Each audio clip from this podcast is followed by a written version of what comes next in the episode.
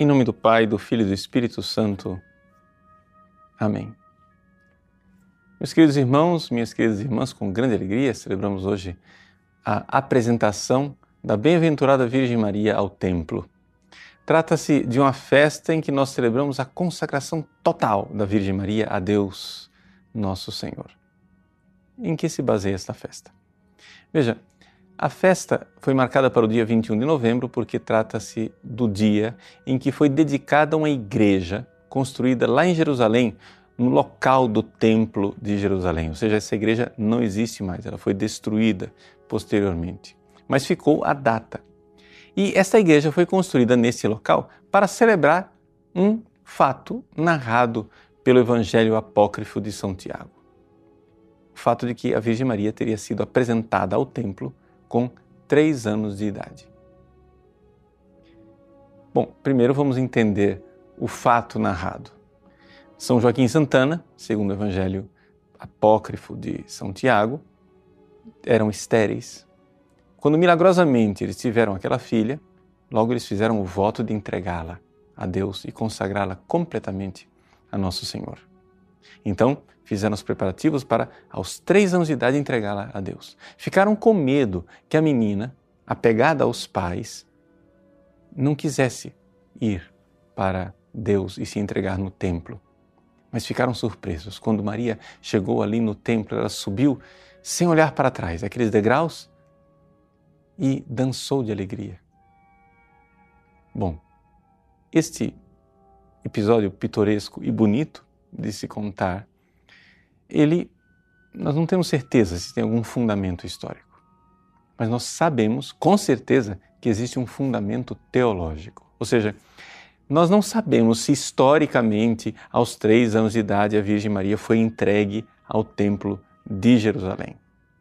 Mas nós sabemos, pela palavra da própria Virgem Maria ao anjo Gabriel em Nazaré, que ela, muito antes, havia se decidido por se consagrar a Deus. Quando o anjo diz que ela vai ser mãe de Deus, ela responde: Como isso vai acontecer se eu não conheço o homem? Ou seja, esse não conheço o homem quer dizer ela tinha feito um voto, ela tinha feito uma promessa de se entregar a Deus na sua virgindade e se entregar totalmente. Nós sabemos que a Virgem Maria, que é toda santa, panaguia, imaculada, ela recebeu a graça de Deus desde o ventre de Santana. E aquela vontade, aquele amor, aquela chama de amor, como os santos de sétima morada, sim, porque Maria não precisou de nenhuma purificação, ela já nasceu na sétima morada, né? e era muito mais do que um santo de sétima morada. Maria, desde a sua mais tenra idade, tinha dentro de si esta chama de amor que fazia com que ela não se apegasse a este mundo e quisesse se entregar totalmente a Deus. Nós lemos esses dias o evangelho em que Jesus falava da mulher de Ló, aquela que olhou para trás e se transformou numa estátua de sal. É a figura da alma apegada a este mundo, que olha para trás. Maria, ao contrário, é aquela que olha para a frente. Ela, já desde os três anos de idade, sequer olha para os pais e vai direto para Deus e dança de alegria por se entregar a Deus. O Evangelho de Tiago diz que os pais ficaram admirados com aquela atitude dela. Admirados positivamente porque eram grandes santos. Inclusive, São Joaquim tinha tomado precauções com medo que a menina, olhando para trás, se apegasse. Mas não foram necessárias aquelas precauções. Maria queria se entregar. Por isso, no dia de hoje, lembremos de fazer uma prece para aquelas almas que se entregaram completamente a Deus na vida de oração. É?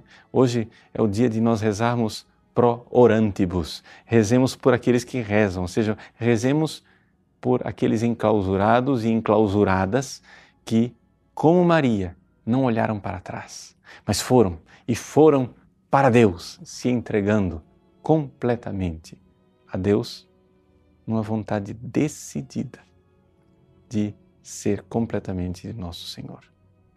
Curiosamente, por coincidência, no dia de ontem, dia 20 de novembro, se celebrava a recordação histórica da audiência de Teresinha do Menino Jesus ao Papa Leão XIII pedindo para entrar logo no Carmelo, o quanto antes. É ali um exemplo histórico mais próximo de vermos essa atitude de quem é tomado por uma chama viva de amor e quer se entregar sem olhar para trás. Deus abençoe você.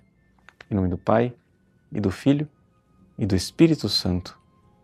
Amém.